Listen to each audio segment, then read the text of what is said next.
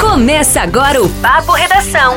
O cast para quem vai se sair bem na redação. Fala pessoal, estamos iniciando o nosso Papo Redação.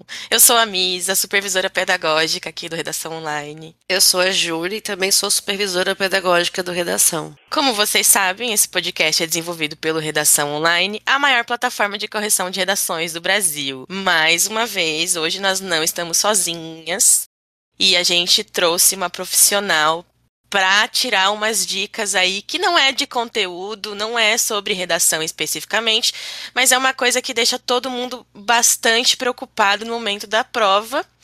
É, com o nervosismo, com o branco, enfim, a gente trouxe hoje uma psicóloga. Sim, a gente pensa na saúde mental dos nossos alunos.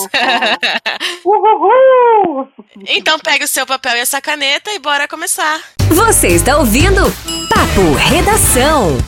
Então, gente, como a Miss falou, né, hoje vai ser um, um episódio um pouquinho diferente, não vai ter nada de redação, de gramática, mas vamos falar de um tópico muito importante. Né? A gente já meio que deu uma pincelada a respeito disso em outros momentos, só que nunca foi né, com a ajuda de um profissional. A gente pode falar da nossa experiência, mas é muito diferente quando a gente tem alguém que realmente entende do assunto, né? Mais uma coisa que é importante frisar antes da gente começar né, não abandone este episódio porque ele não tem conteúdo específico, tá? Porque de nada adianta você dominar o conteúdo se o seu psicológico não estiver em dia, né? Pode acontecer o tal do branco, que a gente vai falar né, daqui a pouco, que não tem nada a ver com falta de conhecimento, mas sim com ansiedade, nervosismo. Mas não vou me alongar, né? Vou deixar para nossa convidada, né? Vou apresentá-la rapidamente. É, a gente vai conversar hoje então com a Priscila Pinheiro, que é doutora em psicologia e vai nos ajudar hoje com um pouquinho do seu conhecimento, né, para que vocês possam aí ficar mais tranquilos até o dia da prova. Pri, então, fale mais um pouquinho de você. Ai, gente, muito obrigada, né? Primeiro pela acolhida. É sempre muito bom estar aqui conversando, né? Batendo papo com vocês. É, não é uma frequência a gente estar nos podcasts, né? Porque afinal os temas não são temas que convergem, né? Porém, também não são temas divergentes, né? Acho que a psicologia ela faz uma interlocução muito legal com os nossos processos de escrever, né? Porque tem a ver com a forma como a gente pensa, tem a ver com a, com a forma, a forma como a gente é, se porta no mundo, né? A nossa expressividade e ela se dá também através da nossa escrita, né?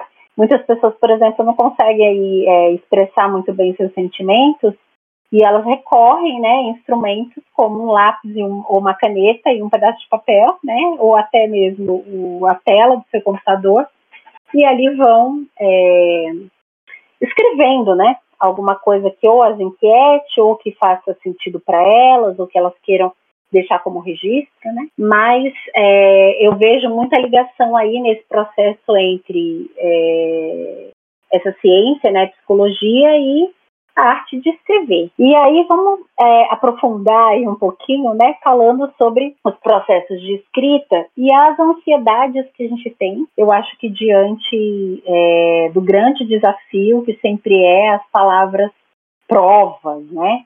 Ou prova, né? Quando a gente vai fazer uma prova de redação. É, se a gente pensar juntas, aí todos nós já passamos por vários momentos onde somos provados, né? E por que, que será que em alguns momentos, quando a gente se sente assim nesse é, nessa situação que seria uma situação teoricamente desconfortável, né? Em alguns momentos a gente até tem um certo conforto, em outros momentos não. A gente se sente é, é, essa, essa, palavra prova, ela tem um peso, vem com um peso muito forte, né? Então, acho que é, se vocês conseguirem é, lembrar, fazer uma lembrança aí do dia de vocês, né? Então, hoje, hoje eu me senti provada em quais momentos, né? Em quais momentos eu fui colocada à prova, fui colocada em teste, é, quais momentos que eu consegui superar, quais momentos que eu não consegui. Então, quando você começa a fazer essa autorreflexão, você vai vendo que cada um de nós tem uma conduta diferente diante de um processo que é um processo estressor.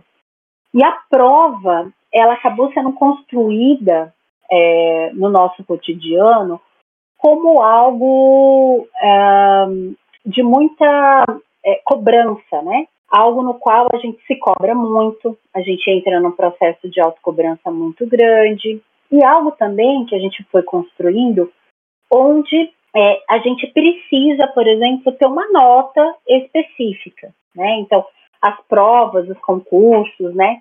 Eles indicam, são indicativos para a gente de que a gente precisa atingir uma nota específica. Então, tem uma meta aí que eu preciso percorrer e essa nota, ela precisa estar presente para eu poder dizer se o meu esforço foi suficiente ou não, né? Nessa jornada, nessa minha caminhada aí de angústias, né? É, o que é interessante a gente pensar sobre essa questão né, da ansiedade vinculada à prova é que ela, uh, ela pode, em alguns momentos, para algumas pessoas, paralisar. Então, ela pode gerar um prejuízo, que é uma paralisação, assim como tem pessoas que não se paralisam, não ficam, é, não bloqueia o pensamento, né, ou não fica paralisado o pensamento diante é, dessa situação que para alguns não é uma situação confortável. Então, o que é legal a gente estar tá conversando agora, é a gente poder pensar um pouco sobre isso. Então, o quanto e por que que em determinados momentos da minha vida, quando eu sou submetida a uma análise, ou no caso vou usar a palavra prova, por que que para algumas coisas eu não me sinto tão, é, digamos, é, não fico tão nervosa, ou não fico tão é, impaciente às vezes, né? Porque eu preciso dar conta daquilo. Então, por que, que alguns sentimentos não ficam tão fortes quando eu estou num determinado momento de desafio da minha vida e por que, que outros ficam? É, eu ia perguntar, Pri, justamente isso para você. Uhum. Se existe alguma explicação científica aí no campo da psicologia para esse nervosismo que é desencadeado? Tem, tem sim. O que, que acontece? É, nós somos gerados, né, criados, de forma a é, fazermos coisas como os homens das cavernas, né? Então é um legado que os nossos é, antepassados deixaram para gente, que todo momento nisso que a gente tem, todo momento que a gente tem de ansiedade, ou todo momento que a gente está pressupondo que tem uma situação que é uma situação aversiva, ou seja, uma situação perigosa, nosso cérebro ele não consegue fazer distinções muito claras, porque ele foi treinado a toda situação de perigo ou você ataca ou você recua. Foi esse o treinamento que ele foi feito. Por quê? Porque a gente precisava sobreviver, né? Então ele entende que você está diante de um perigo eminente de morte. É esse o entendimento que ele tem. Ó, você tá para morrer, então ou você vai atacar com todas as suas forças, ou você vai recuar. O que, que é que você vai fazer? Só que o que acontece é que quando ele faz esse start, quando o nosso cérebro faz isso, ele, ele coloca, e nós aprendemos a dar o um nome para esse sentimento, né, essa, essa, essa emoção, digamos assim, a gente aprendeu a dar o um nome de medo. Então eu tenho medo, fico ansioso, né? E nada mais é do que isso, ele faz uma liberação química e a gente fica como o gato fica quando ele está escutando alguma coisa que ele sabe que ele precisou atacar ou ele vai ter que fugir. O cachorro também tem um pouco dessas manifestações, né? E a gente também se arma. É, um, é, é a forma que o nosso sistema encontrou para que a gente possa sobreviver. Né? É, e quando a gente faz esse tipo de processo, a gente vai, de alguma forma, sobrecarregar, né? Então, vai, vai existir aí, então, uma sobrecarga cerebral. Por quê? Porque todos os neurônios, todas as vias neuronais vão estar é, é, focadas, né, digamos assim, disponíveis para você resolver aquilo que vai te atacar, aquele perigo iminente, né? Então, é como se você, eu costumo até brincar, às vezes, é como se você, a tua prova fosse um leão e você estivesse no meio de uma selva e aquele leão começasse a rugir para você. Né? Imagina então, a pessoa vai fazer a prova e o cérebro entende que ela está prestes a morrer. É, é basicamente isso, né? Então você vai ter que usar estratégias para poder fazer com que esse cérebro volte um pouco para essa realidade que está posta, que ele consiga entender que não é isso, né? Que você não vai morrer, que é apenas uma prova, né? Acontece que muitas pessoas se colocam nessa circunstância. Se, se nós, nós três pensássemos juntas, vamos pensar aí nas circunstâncias que a gente se coloca é, de vida.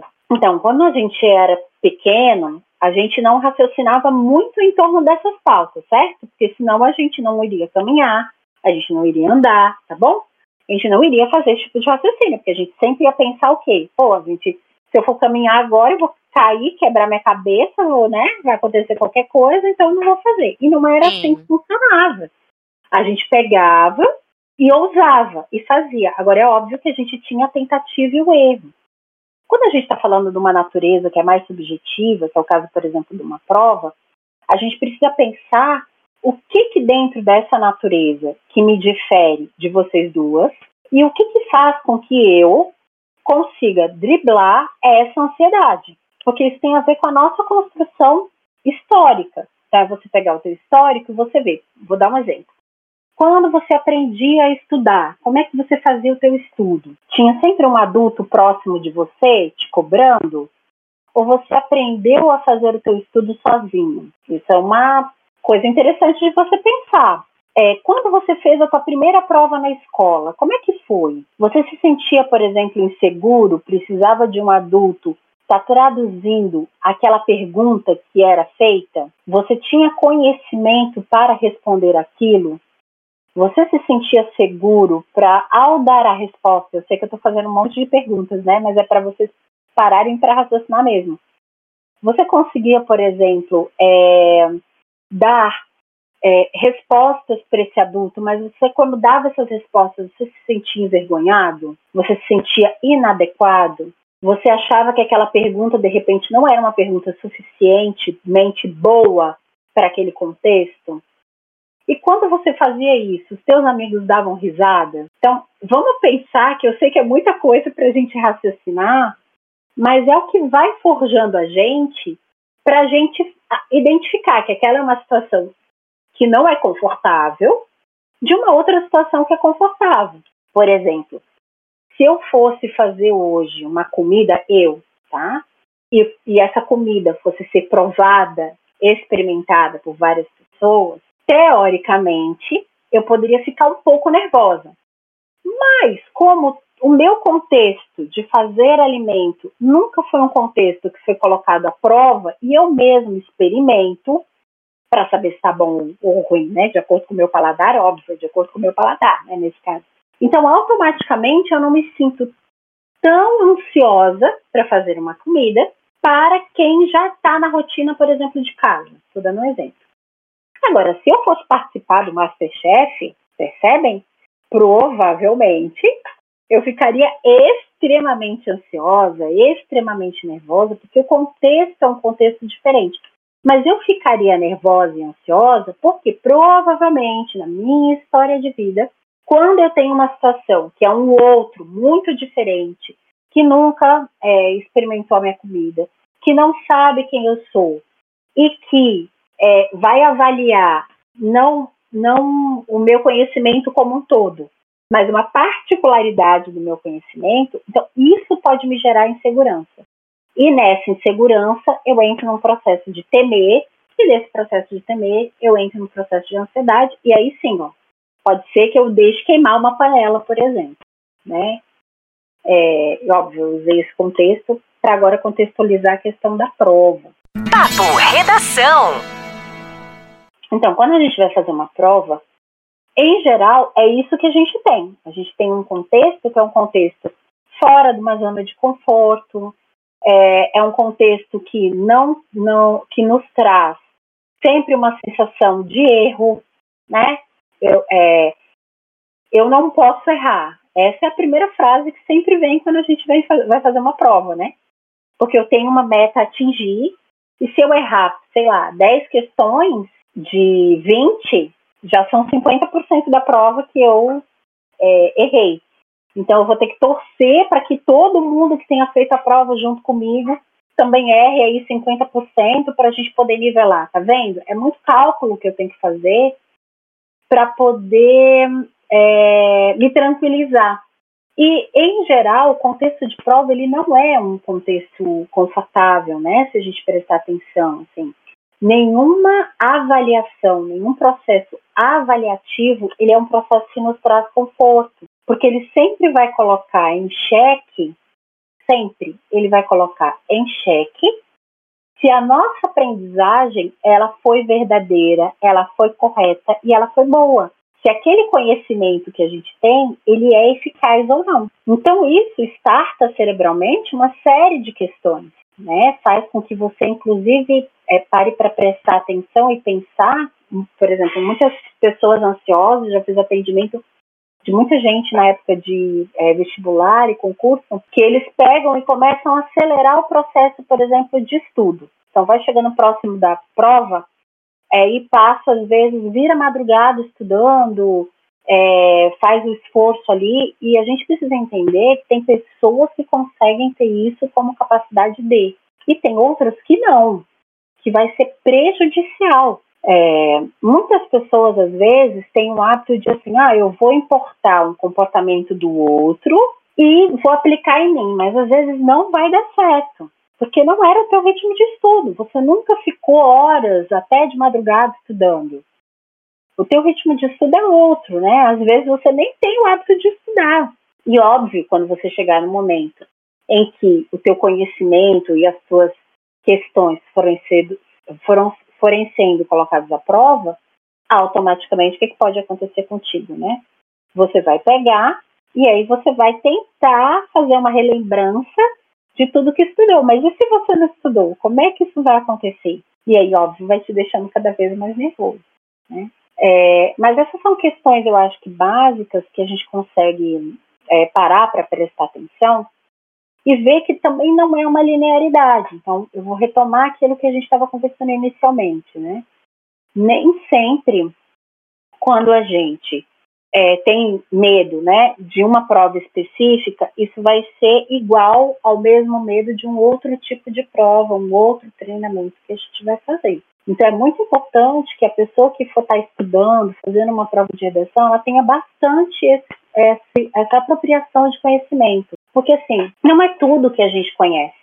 Por mais que a gente tenha treino, por mais que a gente faça treinamento, e o treinamento ele é importante, ele vai ser um divisor de águas para esse processo, mas por mais que a gente tenha esse conhecimento, tenha esse treino e tal, o que a gente vai entender é que existem, por exemplo, temas numa redação que eu tenho mais afinidade de escrever sobre do que outros temas que eu não tenho tanta afinidade assim. Vocês concordam comigo? Sim. Não é isso? É, isso é uma coisa também Sim. que eu ia te perguntar. Se porque, por exemplo, a gente perguntou nas nossas redes sociais o que causava ansiedade para as pessoas e uma delas disse não ter estudado o suficiente. Então, de fato, quando a pessoa se sente mais preparada, é, ela vai sentir menos ansiedade ou isso não não tem relação, tem relação com o dia que ela está tendo, coisas assim? Isso, então olha só, essa é uma pergunta super interessante. Pode pensar em termos de como que foi o dia, né, da pessoa, para ela poder fazer as escritas dela, né? Mas, acima de tudo, eu acho que tem a apropriação da pessoa da forma como ela escreve, no caso da redação, né? Então, é, é, os concursos, eles já mostram para gente muitos dos modelos daquilo que vai ser comprado. Então, a pessoa, ela jamais vai chegar numa redação ou numa escrita de uma forma totalmente crua, principalmente se ela tiver feito treinamento né? Por mais que ela fique ansiosa, assim, ah, eu não, eu não vou saber o que escrever, porque eu não tenho aquele, talvez eu não tenha profundidade naquele conteúdo. E, gente, é talvez não ter profundidade no conteúdo. E se você treinou a escrita, você sabe o início, o meio e o fim.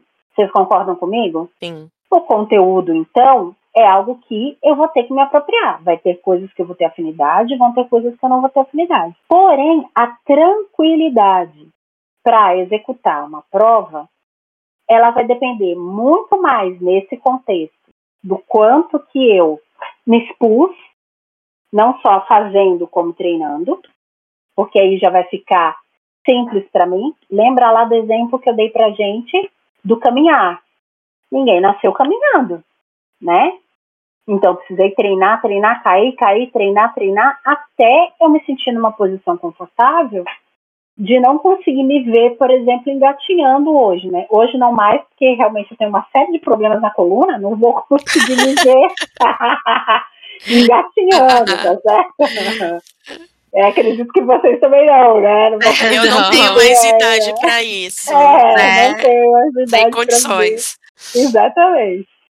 Mas quando a gente avança né, para a questão, por exemplo, é, dessa intelectualidade nossa, que é da escrita, a gente é, percebe que o treino ele vai é, depurando. A gente treinou, ele vai depurando. Então, assim, é, não vai ter necessidade da gente ficar tão ansioso de achar que não sabe fazer uma redação. Agora, se eu estou num processo no qual eu efetivamente nunca treinei, nunca tive contato, nunca fiz atividade reflexiva, nunca é, estive é, vinculada aos temas da época, ao que está acontecendo ao meu redor, né, ou seja, eu me alieno completamente, isso vai ser um fator que eu estou me colocando em risco, né, por minha conta e risco, né, eu estou me colocando nesse processo de risco e automaticamente isso vai aumentar a minha ansiedade, porque efetivamente, eu efetivamente não sei como fazer. É, e aí tem uma diferença que eu queria colocar para vocês. Uma coisa é quando a gente verdadeiramente faz uma autorreflexão. Porque muitas vezes a gente faz essa autorreflexão de uma forma que não é muito verdadeira. Tipo, vou dar um exemplo. Ah, eu fiz aí, treinei cinco redações para fazer o Enem. Talvez eu seja muito bem sucedido nesse meu treino de escrita, tá? Não estou descaracterizando quem escreve aí cinco redações. Mas o que vai acontecer dentro desse processo é que a possibilidade de você ter mais segurança, ela vai ser menor. Só que você precisa ser verdadeiro com você mesmo. Por quê? Porque você virar para você e gerar um auto engano do tipo assim, não, top, ó, eu tô sabendo de tudo, vou conseguir fazer super legal aqui essa redação. E aí, quando chega lá, na hora da redação, aí você fala: olha, poxa, vou ter que ser sincero, esse negócio aí de fazer redação foi difícil. E eu fiquei, é, e eu fiquei, assim, muito nervoso na hora de fazer. Muito nervoso mesmo, porque o tema era muito difícil, porque eu não sabia nem por onde começar a escrita, por isso, por aquilo, ou seja, vou conseguindo encontrar aí, né, as minhas justificativas para o processo. Quando, de repente, a justificativa verdadeira para o processo é: eu não estudei o suficiente.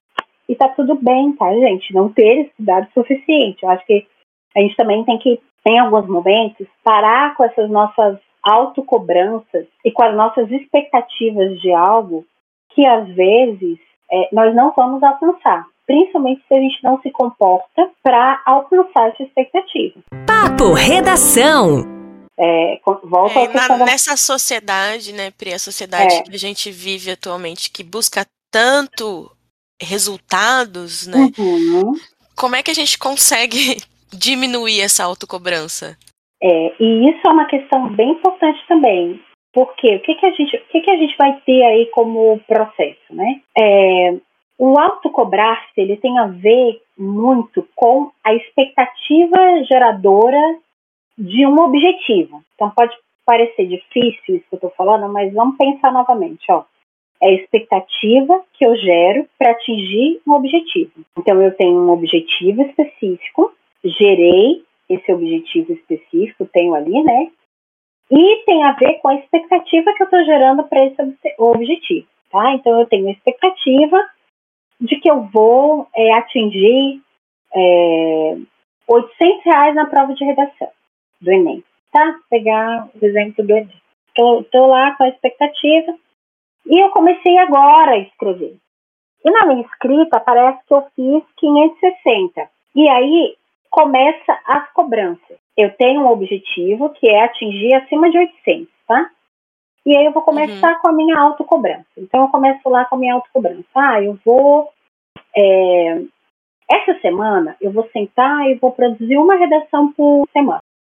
Então eu faço lá o meu planejamento, coloco lá bem bonitinho.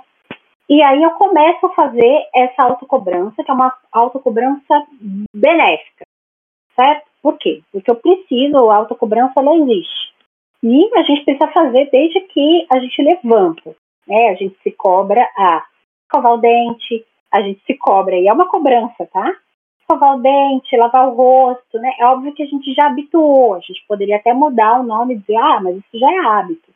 Não, isso também é uma cobrança. A gente também está fazendo uma cobrança de autocuidado, tá? Porém, quando que isso começa a ser negativo? Quando a nossa expectativa ela começa a ser muito maior do que aquilo que a gente dá conta de fazer. A expectativa é a mãe da decepção, né? É, a expectativa é a mãe da decepção. Então a gente cria uma expectativa em volta da gente mesmo e a gente coloca, não, então eu vou tirar uma redação, eu vou, vou ser nota mil.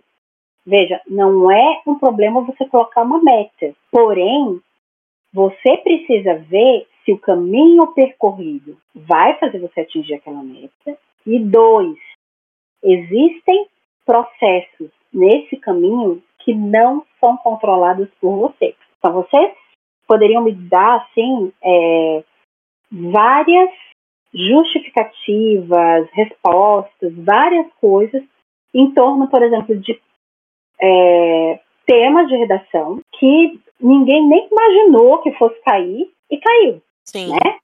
E a gente fica ali pensando, e agora? Como é que eu vou fazer caiu esse tema e eu tô agora totalmente ferrado, porque eu não estudei esse tema, eu não li nada sobre esse tema, não sei nem para onde começar, onde correr, não sei qual ideia que eu vou utilizar. É, e você fez uma expectativa de que você queria tirar nota mil, certo? Essa é uma expectativa que você fez. Só que assim, é nesse momento que você sabe que o controle não está com você. Porque não foi você que escolheu o tema de redação, perfeito? É. Sempre vai tá ser essa surpresa, né? Sempre. Então, a surpresa é, é pensar nisso. O leão tá ali. O leão tá ali, o urso tá ali, o tigre tá ali. Entende? É, às vezes, você vai receber como redação um coelho. Ah, que fofinho, que ótimo, né? esse tema tá maravilhoso. E aí, óbvio, você fica super descansado para poder fazer em torno desse tema. E aí o teu cérebro não vai estartar nada. Mas quando você tem a expectativa muito alta para aquilo que você é, projetou, você pode até tirar uma nota mil, mas muitas vezes você gera uma expectativa e o teu comportamento não acompanha essa expectativa. E aí você se frustra. Então, isso também é um fator que precisa ser trabalhado em você. Né? Então, é, é o que eu digo. Dentro de todo esse processo que a gente faz, de fazer uma prova, de sentar para respirar, poder fazer uma, uma boa, um bom desenvolvimento né, de uma redação, principalmente a redação que ela não tem coisas tão é, impositivas, né? do tipo, é, se faz uma pergunta e aí você tem um rol de respostas ali, de dicas, né, para poder tentar identificar qual melhor alternativa se encaixaria naquela pergunta que foi feita, né.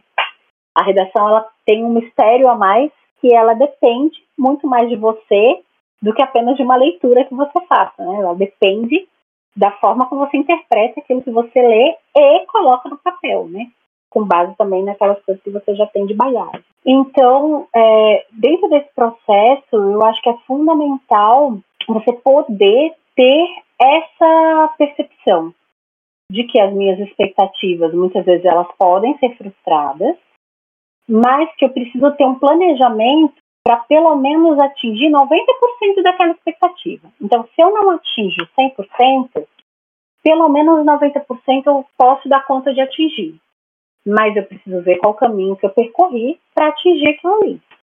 Para eu não ficar responsabilizando o cosmos, para eu não ficar responsabilizando o meio, né? E para que essa autocobrança não seja uma autocobrança também muito pesada. Né? Não adianta é, você ter feito o suficiente, mas vai precisar também dar uma olhada nos fatores que você não controla. Por mais que você tenha feito o suficiente, tem fatores que você não tem como ter controle sobre. E aí não dá para se frustrar, porque está na hora da prova, você vai ter que fazer e executar a prova, né? Senão a gente acaba desistindo. Nesse papo, você sempre ganha conhecimento. Papo Redação. Na hora da prova também tem um outro fator que deixa muita gente ansiosa, nervosa, que é o tempo, né, Pri? É, muita gente relata assim que fica ansioso porque acha que não vai dar tempo. Existe alguma dica para conseguir driblar essa ansiedade em relação ao tempo, a esses pensamentos de não vou conseguir terminar? Tem, tem sim. Ó, a primeira coisa que, vocês têm, que é legal fazer é o que a gente chama de mapa mental. É, já vou falar do tempo e vou falar do branco também, tá? Eu acho que as duas coisas andam Opa, um pouquinho juntas, sim. tá? Quando a gente é, se propõe a fazer um desafio, é sempre bom a gente ter é, clareza uh, qual caminho, igual o João e Maria, sabe? Eu vou usar é, é, essa história para poder ilustrar bem. É igual João e Maria, que fizeram lá o caminhozinho de de pãozinho, né? Para poder voltar para casa. Só que, óbvio, um passarinho foi lá e comeu, né? O, o caminho. Mas, assim, se a gente pensar na, na, nessa alegoria aí, né, de João e Maria, é, é importante que a gente, quando for começar qualquer tipo de processo, que a gente faça um pouco disso que a gente está falando desse mapa mental. Então, o que, que é isso? Né? O que, que é esse, esse mapa mental? é a gente poder saber a trilha que nos levou àquela escrita. Ah, mas eu não tenho o tema, eu não tenho nada. Mas você sabe a trilha de, do raciocínio para escrever uma redação no modelo, por exemplo, de concurso ou Enem. Você sabe a trilha que você precisa seguir, o começo, o meio e fim, isso você já sabe. Então, isso já te traz um pouco mais de segurança. E quando a gente fala do mapa mental, é isso. Então, assim, é poder saber, bom, então eu tenho que fazer um esqueleto. Eu tenho que ter um esqueleto mais ou menos, é, eu tenho que ter início, meio e fim. No meu início, eu, vou, eu posso usar tais e tais questões. No meu desenvolvimento, eu vou usar tais e tais questões, ainda que eu não saiba o tema. Mas eu posso ter uma ideia de por onde é, ir nesse processo. E na minha conclusão, eu vou ter que, obrigatoriamente, usar tais e tais questões. É, que vão ser, vão auxiliar e contribuir. Então, isso já te faz nortear um pouco do tempo. Isso já te faz, te, te traz uma certa tranquilidade, porque você já tem mentalmente é, desenhado aquilo que vai para o papel, né? Então, o mapa mental ele ajuda muito. Uma outra coisa que ajuda muito, é, e aí falando sobre o branco, né? Porque muitas vezes, quando a gente está muito nervoso, o que acontece? A gente até sabe de tudo, aprendeu tudo, mas está nervoso. E aí o cérebro vai lá e faz exatamente aquilo que a gente pede para ele não fazer, que é o quê? Ele faz o que a gente chama do branco. Ele faz com que a gente não acesse a informação que a gente quer acessar. Então a gente fica, hum, como era mesmo aquela informação? Nossa, não consigo, nossa, estou tentando me lembrar. Nesse momento, é um momento de você pede para ir ao banheiro, toma uma água, respira fundo, muda o foco. Ah, Priscila, não é para olhar para para a prova, nem para o tema, isso. Muda o foco mesmo de olhar. Olha para baixo, olha para o seu sapato, vê se ele está limpo, se ele está sujo, vê como é que você veio calçado. Verifica se, se você está com os ombros tensionados, se você trouxe alguma coisa para comer ali, aquele momento que você vai comer, porque você vai fazer com que este momento de enganar o cérebro, eu chamo de que a gente vai enganar o cérebro mesmo. Vai fazer com que o cérebro perceba que ele está numa posição de conforto. Então, o que, que o cérebro vai fazer? Ele vai desarmar, porque ele vai entender que você não está mais com um leão na sua frente. Então, ele desarma. E aí vai voltando, os seus níveis de cortisona vão voltando, você vai começando a ficar um pouco mais tranquilo, vai conseguindo respirar um pouco mais fundo. E se você tem a trilha do, do o mapa mental, a trilha percorrida, você vai fazendo, isso é uma coisa muito boa de fazer, assim, é uma, é uma fazendo perguntas sobre o tema, como se você estivesse entrevistando a pessoa que, tá, que te propôs o tema. Começa a fazer perguntas sobre aquele tema para aquela pessoa. Isso vai fazendo com que ative exatamente a área, a gavetinha no seu cérebro, onde estava aquela temática, onde está aquela temática. E logo, logo o branco sai. Então, é, isso é uma possibilidade que a gente faz muito, né? Em casa a gente costuma fazer muito isso, né? É, ah, e volta, você está conversando, aí você fala assim, putz, esqueci o que eu estava falando, peraí só um pouquinho. Aí a gente volta no que estava sendo dito, ou seja, é como se você estivesse voltando mesmo no tempo, né?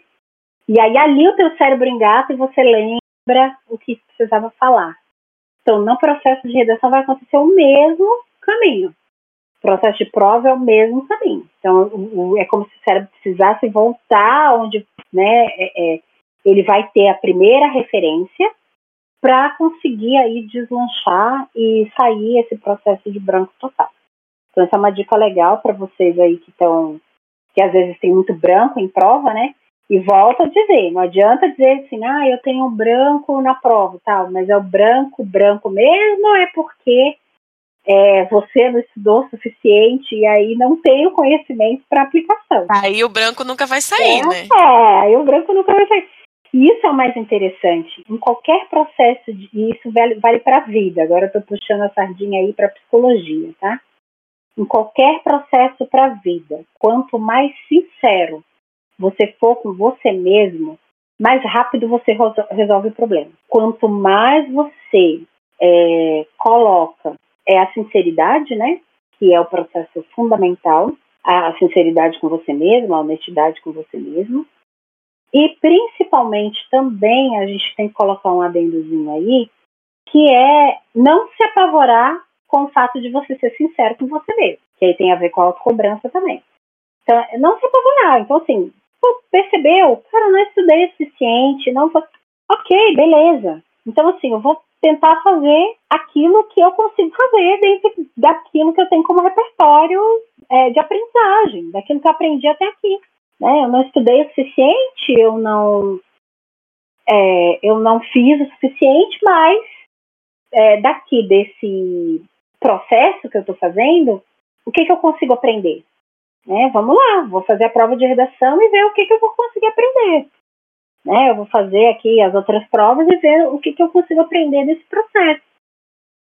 Né? Nem que seja aprender, que eu preciso de repente me dedicar um pouquinho mais lá na frente. Mas eu acho é que, sincero, né? É, ser sincero, né? A, a, sinceridade, ela vai te ajudar a resolver o problema mais rápido. E a gente vive num processo, ultimamente, muito de é, culpabilizar o outro, né?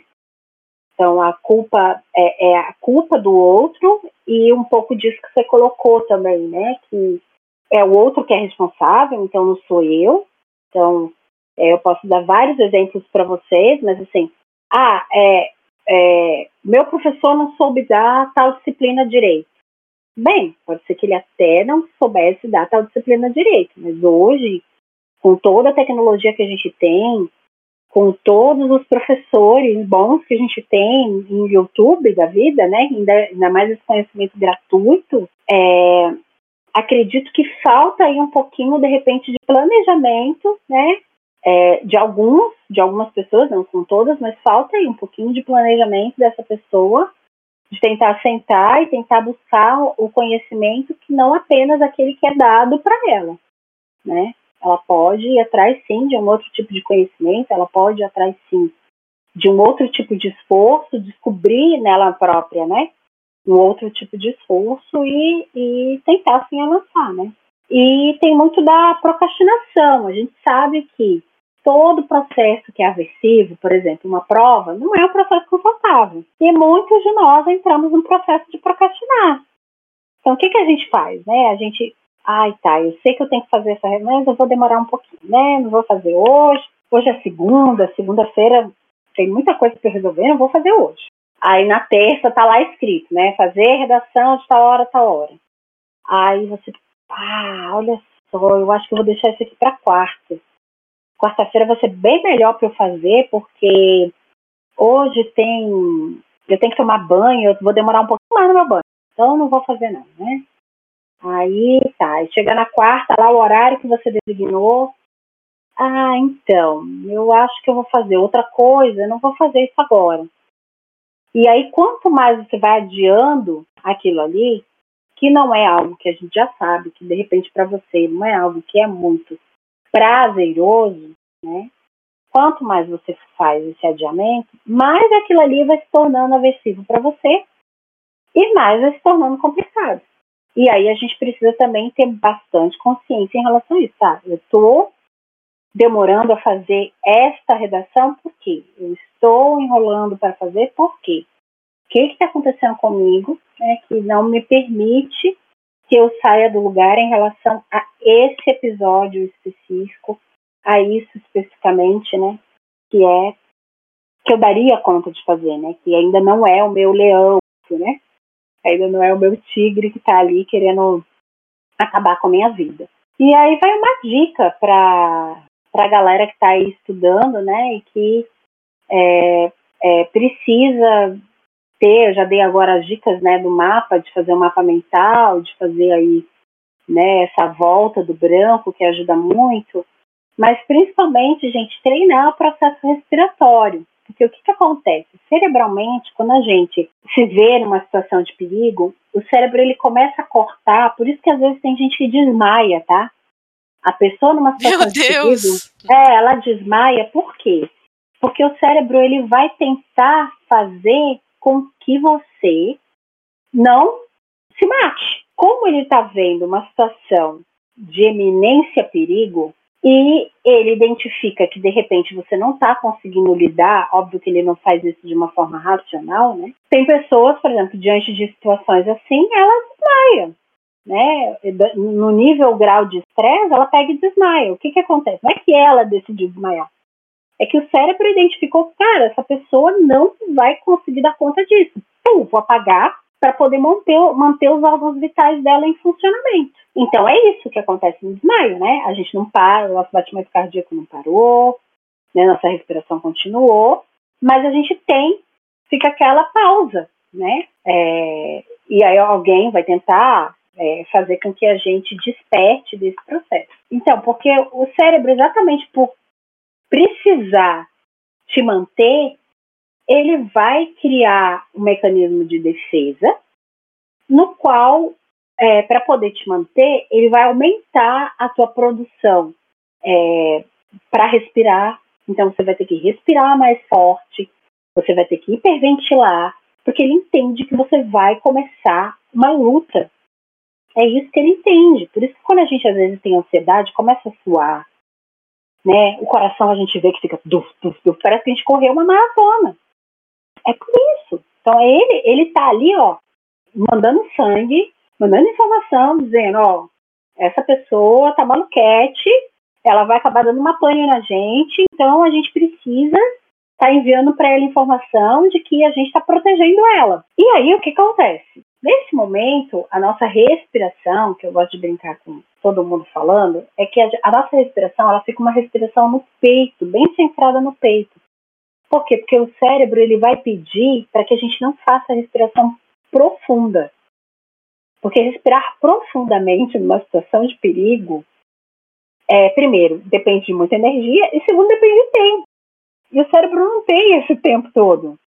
Então ele vai usar uma respiração curta. Você vai começar a ver que você está fazendo uma respiração curta. O que, que, você vai fazer, né? É o momento de beber água, comer um chocolatinho. É, eu não aconselho vocês levarem chiclete, tá? É, para a prova.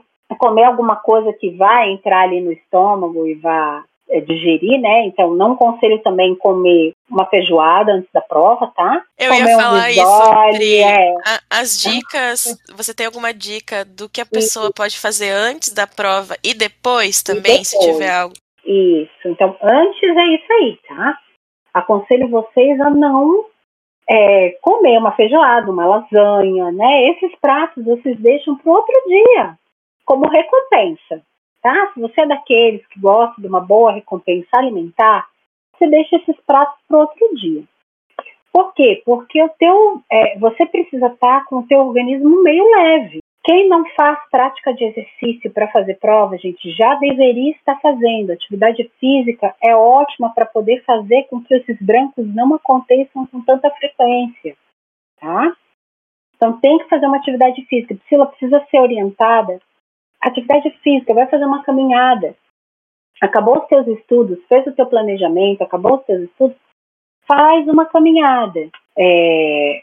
Ah, não gosto de caminhar, dança põe uma música, nem que seja meia hora, você fica lá dançando, feito, entendeu? Pulando, feita, né? Aí um sapo. Mas faça isso.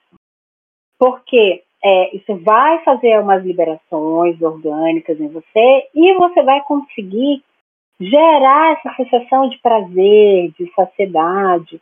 E em relação à alimentação, véspera de prova, nada pesado.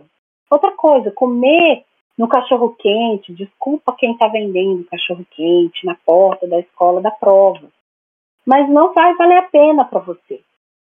Se alimente antes, leve o seu lanchinho, coisas que você já tem o hábito de comer. Porque comer algo que é novidade para você, deixa para fazer isso quando você sai da prova. Saiu da prova, você vai comer ali aquele teu cachorro quente, de repente você teve tanta vontade de comer na porta da, do local, né?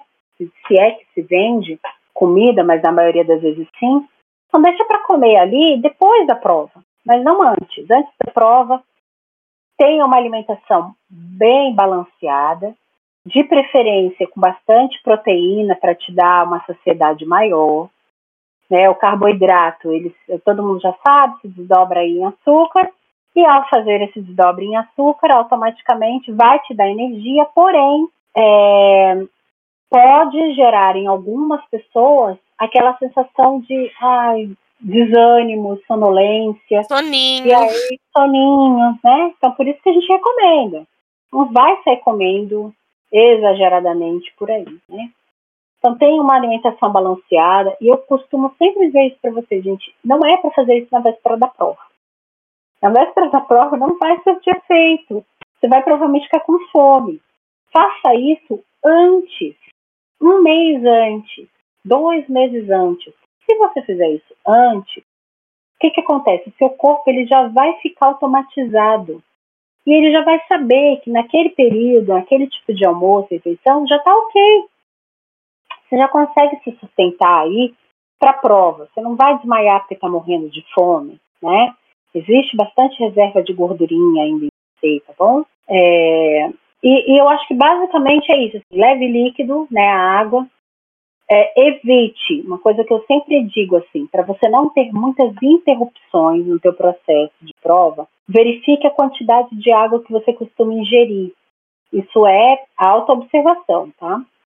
Ah, eu tenho o hábito de ingerir 2 litros de água por dia. Tá, quantas vezes você vai ao banheiro?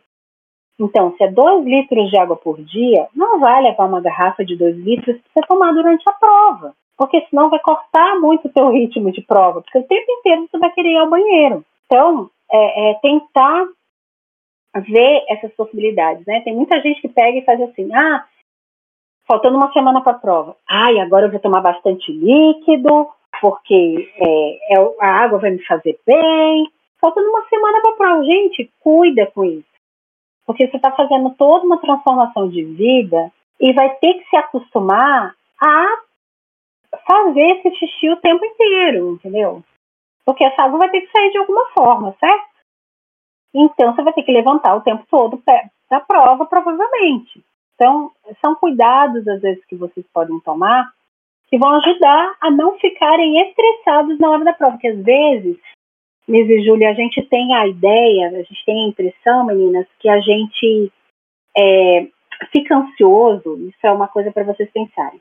A gente fica ansioso, às vezes, porque a gente acha que é só pela prova. E não é. A gente tem que aprender a avaliar o contexto. Às vezes a nossa ansiedade ela começa porque a gente está fazendo xixi o tempo todo. E aí não vai dar tempo porque o tempo inteiro eu tenho que levantar, o fiscal vai me pegar, eu vou ter que ir ao banheiro, vou ter que voltar. Né? Ou seja, 10, 15 minutos que eu perco de ir ao banheiro e volta ao banheiro, são 10, 15 minutos que eu estou perdendo, concordam? Então, tudo Sim, isso a gente precisa, é. Então, a gente vai precisar, nesse momento, é, ativar um pouquinho mais aí né, essa percepção, esse autoconhecimento de nós mesmos, né? E não inventar coisas para a última hora. Então, no dia da prova, é, alimentação leve e o processo respiratório que eu estava falando para vocês. Assim, a gente precisa aprender a respirar como na meditação. Então, assim, tem que encher a barriga de ar como você enchia quando você era criança. Por isso que você não tinha tanta ansiedade assim quando você era criança, tá? Por quê? Porque a criança, se você for observar, o processo dela de respirar, ela enche a barriga dela inteira de ar e solta a barriga toda dela de ar. É isso. Então a barriguinha dela fica cheinha de ar e ela solta, enche e solta. Esse é o tipo de respiração ideal para se fazer para desarmar o cérebro. O cérebro vai entender que você não está mais em situação de perigo e aí você consegue voltar ao teu processo normal, né? É, a alimentação e uma noite de sono, né? Eu lembro que eu comecei a falar a respeito disso, é, basicamente com vocês ali, né? Não adianta eu querer ter uma noite de sono é, tranquila, né? Se eu não tenho o hábito de higiene de sono ao longo de todos dois, três meses antes da prova. É, se o meu hábito é no dia da prova, é, é, durante, antes da prova, né? O hábito sempre foi: eu deito com meu celular do lado, eu fico até uma hora da manhã no Instagram, eu fico nada contra você ficar, porém, isso vai ser prejudicial em algum momento. Por quê? Porque você precisa de horas de sono, cada um sabe a quantidade, mas é necessário para que no outro dia você não esteja com sono na hora de fazer a prova. Então precisa, o cérebro precisa resetar um pouco, tá, gente? E não é resetar com fone de ouvido, tá? Já explico isso para vocês. Por quê? Porque se você tiver com fone de ouvido, dormir com fone de ouvido, escutando coisas, o seu cérebro entende que você está ouvindo alguma coisa. E ele entende que essa informação precisa ser circulada ali dentro. Então ele não vai estar tentando fazer a higiene do sono, né? Que é exatamente isso, você poder acordar no outro dia quase que resetado, né? Ele não vai conseguir fazer isso. É, então, eu costumo dizer que essa é uma possibilidade muito boa, assim, né? Pegar as suas horas de sono, saber. Tem pessoas com 5 horas de sono tão ótimas, tem pessoas que precisam de 8 horas de sono. Você vai precisar se autoconhecer para saber a quantidade de sono necessário. Tem pessoas que precisam tirar um cochilo, por exemplo, de tarde. Né? Como é que vai fazer se tem prova à tarde, muitas vezes, né? É, vai ter que tentar driblar esse processo. Né? Ele vai ter que ser aprendido de alguma forma. Mas não deixa para fazer isso na véspera da prova. Então, é sempre lembrar que se você consegue fazer a caminhada lá do João e da Maria, colocando os pãezinhos, vai sempre ficar mais fácil você voltar né, para a primeira etapa, porque você sabe qual caminho que você tem que fazer de volta. E é, vai sempre ficar mais fácil para você se você tem o caminho percorrido, e não se você inventa de fazer esse caminho de uma hora para outra, de um dia para o outro, em véspera de prova. Nossa, alguma... quantas coisas, quantas dicas a Priscila já deu aqui pra gente, né? Eu acho que englobou é. muito mais do que os alunos tinham trazido de demanda. Júlia, você tem mais alguma pergunta? Não, não, é, só me chama muita atenção dessa questão, né, da, da constância do processo, né? Não começar é, a se preparar em termos de, por exemplo, exercício, higiene do sono em cima da hora, né? Que eu fiquei pensando, aquela pessoa que vai começar a fazer exercício na semana do Enem, né? É, e aí tá? começa a fazer uma, é, começa a fazer umas aulas de crossfit, vai para ela toda dolorida, né? Exatamente, né? Tem e aí cuidado vai pra pro... É, isso é. mesmo. E vai para a prova morrendo de dor, como falou mesmo, né? Vai para a prova é, morrendo que... de dor, né, gente? Tem que ter cuidado até com esses detalhes, então, né? É bastante coisa. É, a Pri realmente deu muita informação, né? Então, você que está ouvindo, anota as coisas para você não esquecer, porque todas as informações que ela passou são bastante relevantes, né, Miss? Sim, bastante. Eu acho que também vale a pena ouvir esse episódio ali nas vésperas, nas vésperas não, né? Um mêsinho antes, uhum. que daí você já começa a ensinar o seu cérebro a entrar nesse processo da prova, não ficar tão angustiado, né, com o momento do Enem, que o Enem tá, tá chegando, né, gente? Tá chegando, tá bem perto aí. Então, vamos trabalhar a mente, o corpo, né, para se sair bem no dia da prova. E é isso, Pri. Eu agradeço muito por você ter se disponibilizado a vir aqui no podcast gravar com a gente, né? Nossa terceira convidada. E agradeço as dicas, espero que os alunos também curtam. Muito obrigada. Ai, de nada, gente. Eu fico super feliz de ter vindo aqui, né, conversar com vocês. É, me coloco à disposição também, né, aquilo que é, estiver ao meu alcance, né, e aquilo que vocês precisarem, estou aqui sempre, tá bom? É, gosto muito desses modelos de conversa, porque eu acho que assim a gente aprende, né, e cresce como ser humano. É isso aí. Obrigada, Pri. Um beijão. Gente, por hoje é só. Até a próxima. Tchau, tchau. Tchau, pessoal. Você ouviu o melhor sobre redação. Tudo o que precisa saber para se sair bem. Papo Redação.